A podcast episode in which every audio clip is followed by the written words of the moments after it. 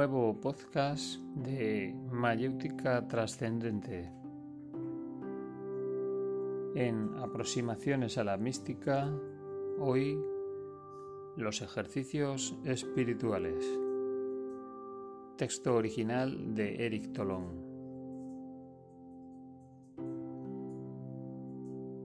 ¿A qué llamamos ejercicios espirituales?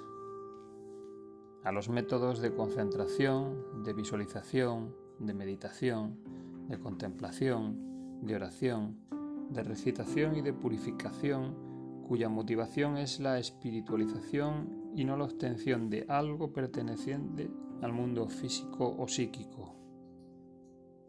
En ciertos medios llamados iniciáticos, existe una verdadera superstición hacia los ejercicios espirituales. En esta superstición se imagina que es posible realizarse espiritualmente por la realización de ciertos ejercicios que de alguna forma se añaden a su vida. El infantilismo de esta superstición aparece claramente a quien honestamente se plantea la siguiente pregunta. ¿En qué consiste la realización espiritual?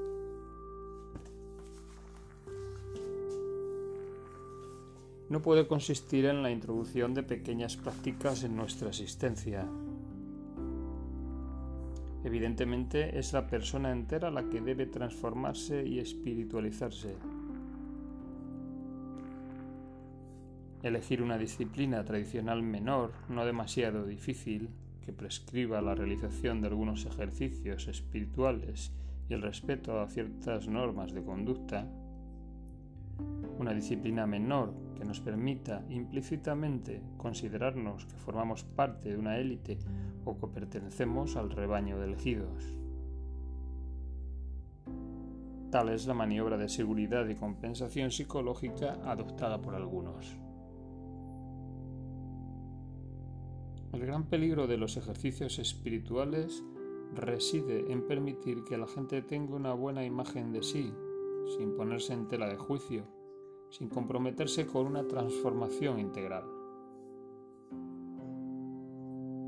Una transformación integral no puede ser obtenida sino por medio de una disciplina integral.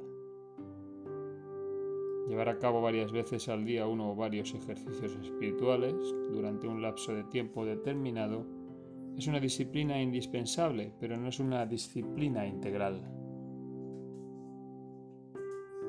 Una disciplina integral impregna totalmente nuestra vida. No se reduce a la realización de unos cuantos ejercicios, sean los que sean, sino que se realiza o tiende a realizarse en cada instante. Es cierto que se trata de una exigencia extrema, pero precisamente en la intensidad de esta exigencia es donde se encuentra la posibilidad de realización espiritual. Los ejercicios espirituales realizados en diversas ocasiones en la vida cotidiana constituyen una ayuda en el camino de la disciplina integral. Estructuran espiritualmente cada día y le dan una tonalidad favorable. Sin embargo, cualquiera que sea el valor de los ejercicios realizados, una espiritualidad desprovista de la exigencia de una disciplina integral es como un hombre sin columna vertebral, todo en él es blando, inmóvil y sin verticalidad. Se resume a unas cuantas concepciones, un poco de sentimentalismo enternecedor y vagas intuiciones.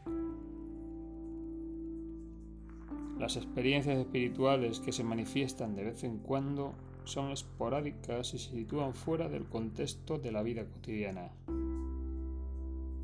Tenemos a un lado la vida cotidiana y al otro lado la espiritualidad, constituyendo esta última una especie de superestructura que ha sido añadida a la existencia.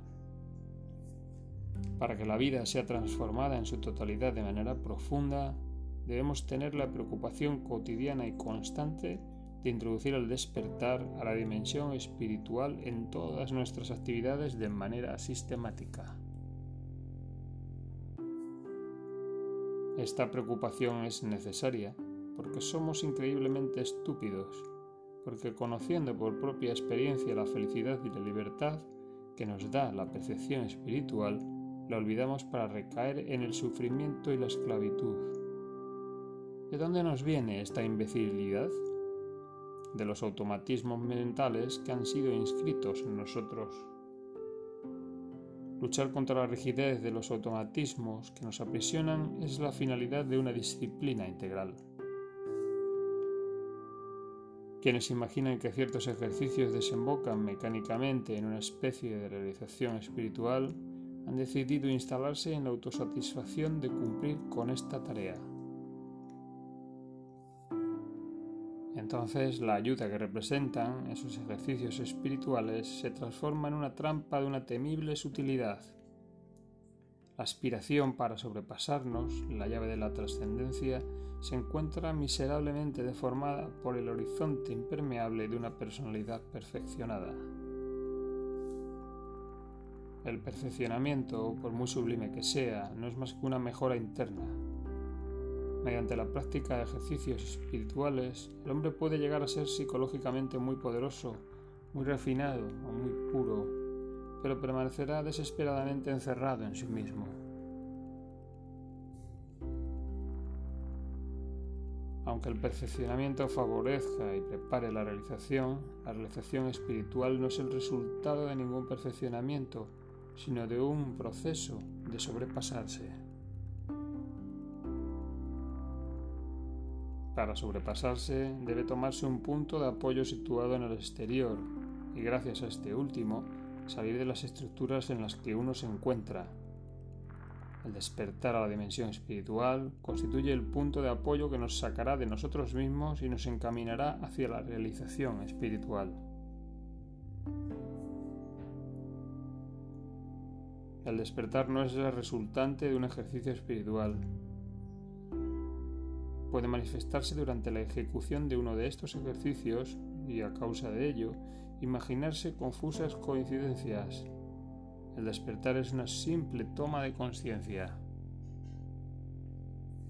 En la realización de un ejercicio espiritual, la personalidad es activa, es ella la que lo realiza. En el despertar, la personalidad es pasiva, ella no realiza nada, hay simplemente la toma de conciencia de lo que existe.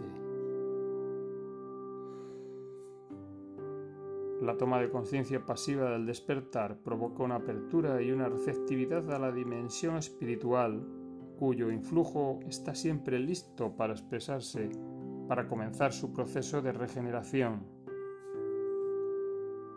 Habiendo comprendido esto, sabremos que la más alta disciplina, la que engloba todas las otras, las motiva y las justifica, la que conviene tanto al debutante como al adepto experimentado, esta disciplina es la de la búsqueda del estado de gracia en cada instante.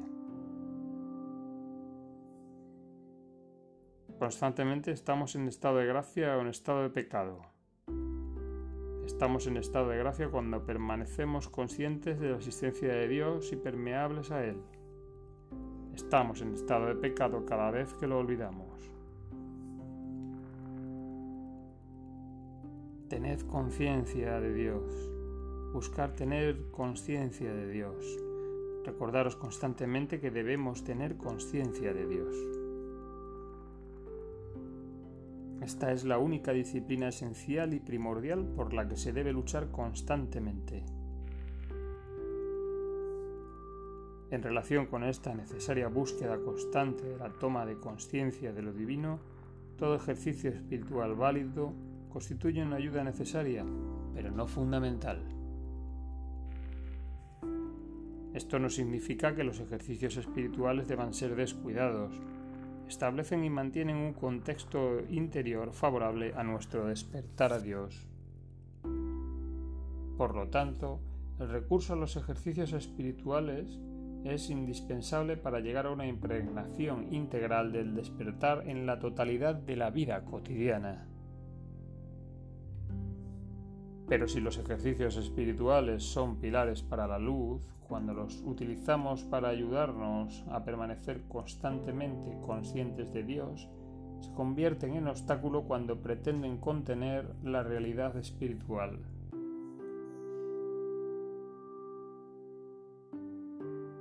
En nuestra conciencia de lo divino encontraremos el conocimiento, el amor y la guía. Hasta aquí el podcast de hoy, los ejercicios espirituales.